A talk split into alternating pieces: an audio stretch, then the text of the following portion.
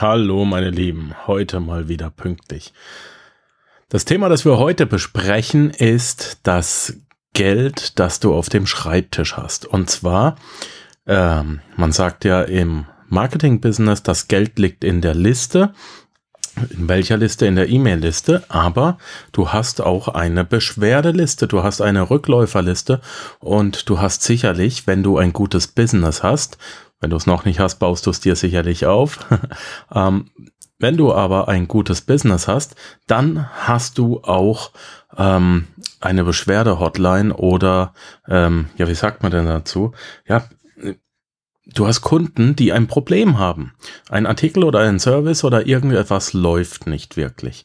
Und wenn du es jetzt schaffst, das in den Griff zu kriegen, Kundenbeschwerden wirklich so in den Griff zu kriegen, dass sie hinterher wieder begeistert sind, also ich will nicht sagen, dann kannst du ihnen gleich wieder was verkaufen, aber dann hast du diesen Kunden nicht verloren, sondern ähm, hast einen noch stärkeren äh, Glauben an dich und deinen Service, als du es vorher hattest.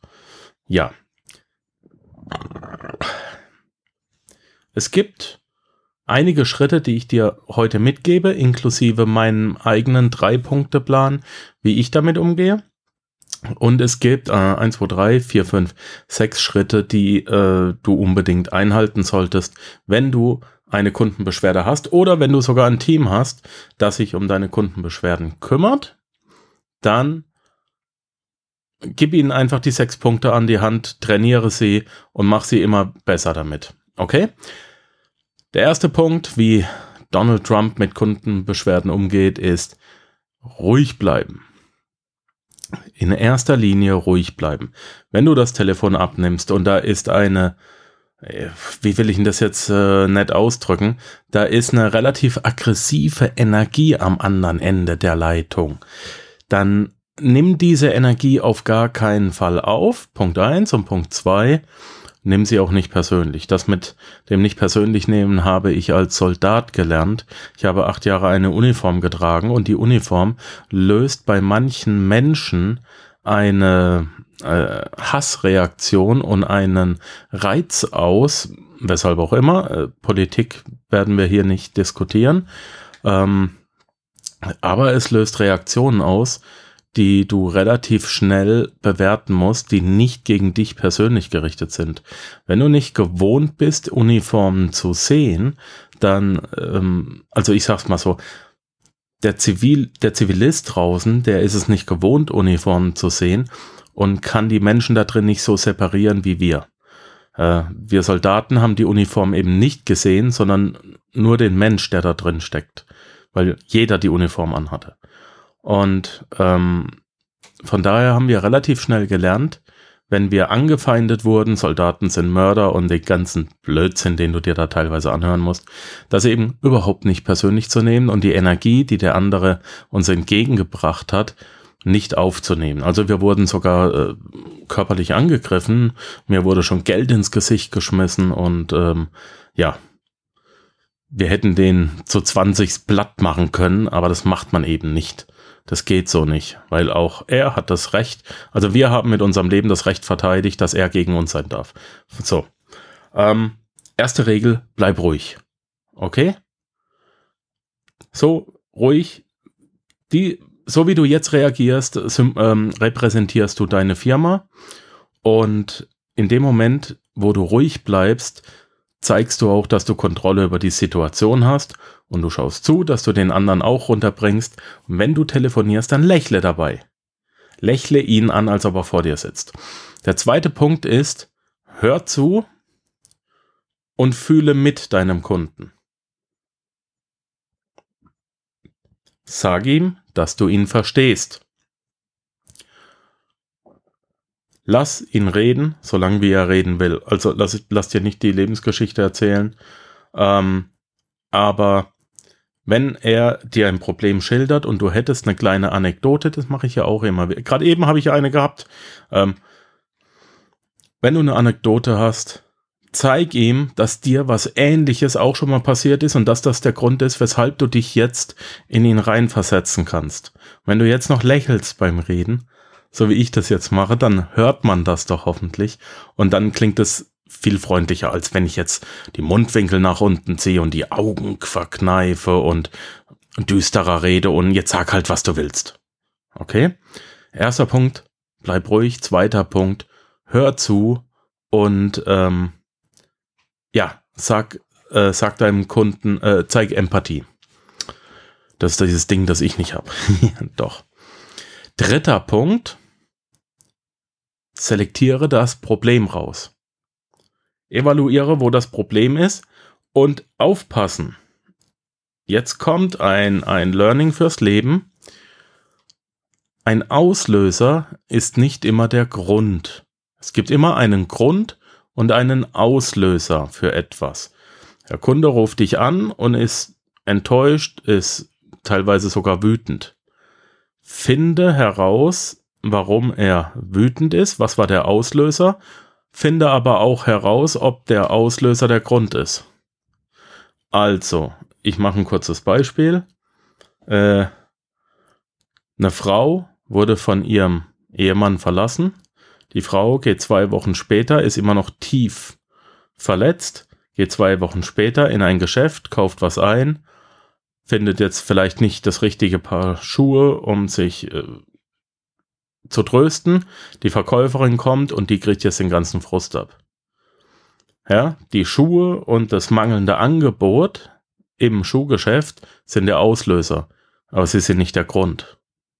So. Du musst das Problem isolieren.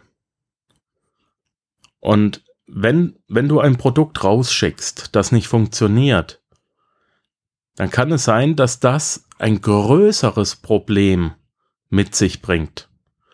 Und dieses größere Problem, das musst du verstehen. Ja, dann kannst du dich erst in einen Kunden richtig reinfühlen. Isoliere erstmal den Grund, warum er sauer ist. Er ist nämlich vielleicht sauer, ähm, ja, er hat von dir was gekauft, das er seiner Liebsten schenken möchte und äh, jetzt funktioniert das nicht und deswegen ist er sauer, weil die Freundin enttäuscht ist. Der Grund, warum er sauer ist, ist, die, weil die Freundin enttäuscht ist. Der Auslöser ist dein kaputtes Produkt. Löse beides. Okay? Finde raus, wo das Problem ist, wo ist ein Auslöser und wo ist ein Grund. Dann isoliere die Fakten. Im nächsten Schritt, Schritt 4, isoliere die Fakten. Was ist wirklich passiert? Und dann lassen wir mal das ganze Emotionale weg. Lass dir so viel Informationen geben und im Notfall leite sie jetzt schon weiter zu einem, äh, wenn du so groß bist, dass du Mitabteilungen hast oder, oder mehrere Mitarbeiter, ähm, dann, wenn ich jetzt ein technisches Problem hätte in meiner Purple Zebra, dann würde ich sie direkt weiterleiten zu meinem Partner ähm, äh, Josef, der die technischen Sachen 10.000 Mal besser kann als ich. Wenn das nicht der Fall ist, dass du es nicht weiterleiten musst und du die Fakten, du hast das Problem isoliert, du hast die Fakten alle, dann bietest du eine Lösung an. Wie auch immer die bei dir aussieht. Du lässt deinen Kunden nie ohne Lösung gehen. Entweder kriegt er ein, eine Reparatur oder das Geld zurück oder eine Reparatur und das Geld zurück, einen Austauschgegenstand, was auch immer. Und dann gibst du ihm noch eine Draufgabe. Er kriegt noch mehr, im Idealfall, als das, was er ursprünglich wollte. Und der sechste Schritt, ganz, ganz wichtig. Selbst wenn du es nicht lösen konntest, bedankst du dich bei deinem Kunden. Gerade wir Deutschen vergessen das. Ich merke es hier in der Schweiz. Die Schweiz ist deutlich höflicher. Es mag oberflächlich sein oder auch nicht. Sie sind deutlich höflicher als wir Deutschen. Wenn ich mit Melanie nach Deutschland fahre und wir kommen auf eine Autobahnraststätte, dann laufen wir beide fröhlich lächelnd, egal wie es uns geht, wie wir es in der Schweiz gelernt haben. Wir laufen fröhlich lächelnd in eine Tankstelle und sagen statt Grüezi, guten Tag alle drehen sich rum, gucken uns an, was seid denn ihr für Spinner, haltet bloßes Maul, beim nächsten Mal gibt's eine drauf. Da hast du eine, eine Servicekraft hinter, hinterm Dresden, stehen, die die Mundwinkel tiefer runterzieht als die Kanzlerin. Sollte man nicht meinen, dass es geht, ist aber so und die Laune ist noch tiefer im Keller. Hey, ich bin nicht für dein scheiß Leben verantwortlich. Das hast du dir gewählt. Ja, du bist die Einzige, die es in die Hand nehmen kann, aber okay. Wir können auch alles aufs Außen projizieren. Natürlich. Das ist aber kein Grund, unhöflich zu mir zu sein. Und deswegen Höflichkeit ist das A und O. Wir bedanken uns bei unserem Kunden. Immerhin hat er uns von Anfang an Vertrauen geschenkt. Und er hat auch Vertrauen in die Beschwerde gelegt. Er vertraut darauf, dass wir ihm helfen können. Und er vertraut darauf, dass wir uns ernsthaft darum kümmern, dass er für sein Geld eine Lösung bekommt, die ihn glücklich macht. Okay, denn der Kunde akzeptiert auch, dass wir mit ihm Geld verdienen. So, das waren die sechs Schritte. Nun sage ich dir meine drei Fragen, die ich ähm, bei einem äh, ja, Telefongespräch oder beim enttäuschten Kunden oder enttäuschten Coaching-Kunden ähm, äh, antrage. Die erste Frage ist, hey mein Lieber, was ist passiert? Und dann lasse ich, meistens habe ich Männer, äh, und dann lasse ich ihn oder sie reden. Reden, reden, reden, reden, und zwar so lange, wie sie wollen. Das habe ich ähm, auch in den sechs Schritten bereits gesagt. Ich bleibe ruhig und ich höre zu und empathisiere mich mit ihm. Punkt Nummer drei, ich suche, äh, was, ich suche, wo das Problem ist. Und da frage ich dann, was ist passiert? Und dann habe ich mein Tablet und dann schreibe ich mit. Das ist passiert, das ist passiert, dann stelle ich auch Nachfragen, das ist passiert. Ich will wissen, wo das Problem ist und ich kombiniere das mit Punkt vier. ich will die Fakten. Was, so. Und wenn wir dann genug geredet haben, dann stelle ich ihm die zweite Frage, was hätte passieren sollen, deiner Meinung nach? Was ist denn passiert? Was hätte passieren sollen? Und in dem Moment wird's super interessant. Weil dann kommt, äh, ja, darüber habe ich mir ja noch gar keine Gedanken gemacht. Oder er hat eine ganz genaue Vorstellung, das und das und das hätte passieren sollen. Und dann kann man klären, aha, aber das war ja gar nicht im Angebot drin. Oder aha, das ist ja auch passiert. Das hätte passieren sollen, es ist passiert, alles gut. Oder das hätte passieren sollen, es war nicht im Angebot, äh, nicht gut. Also mit dieser zweiten Frage hebelst du 80% der Beschwerden aus. Das verspreche ich dir. 80% der Beschwerden werden ausgehebelt mit was hätte denn passieren sollen, weil ich krieg dann meistens Antworten wie, äh, da habe ich mir noch keine Gedanken drüber gemacht oder äh, ich weiß nicht, ich habe halt mal gekauft oder ich habe halt mal angefangen. Und wenn er dann selber seine Antwort realisiert und weiß, dass er überhaupt keine Ahnung hatte, wo er hin wollte, dann merkt er, dass seine Beschwerde mehr oder weniger den Boden verliert. Ja? Und also ich sag so, sogar 90 Prozent. Du fragst ihn, was ist passiert, und dann fragst du ihn, okay, das und das ist passiert, weil er listet dir ja vorher alles schön auf, was passiert ist. Und dann fragst du auch noch nach, alles, was dein Produkt können sollte. Und die zweite Frage ist, was hätte denn deiner Meinung nach passieren sollen? Also statt dem, was passiert ist. Die dritte Frage, wenn das alles abgehakt ist, ist, hey, wie kann ich mich verbessern? Wie kann ich das besser machen? Wenn tatsächlich etwas passiert ist und er hat sich was anderes vorgestellt, dann sagst du, okay, verstehe ich, danke. Was denkst du, wie ich das besser machen kann, dass du der letzte Kunde bist, der das so durchmachen musste? Wie kann ich mich ver verbessern? Habe ich das Produkt falsch angekündigt? Hat es äh, ein schlechtes Foto? Soll das Produkt mehr können? Meine Leistung? Was auch immer.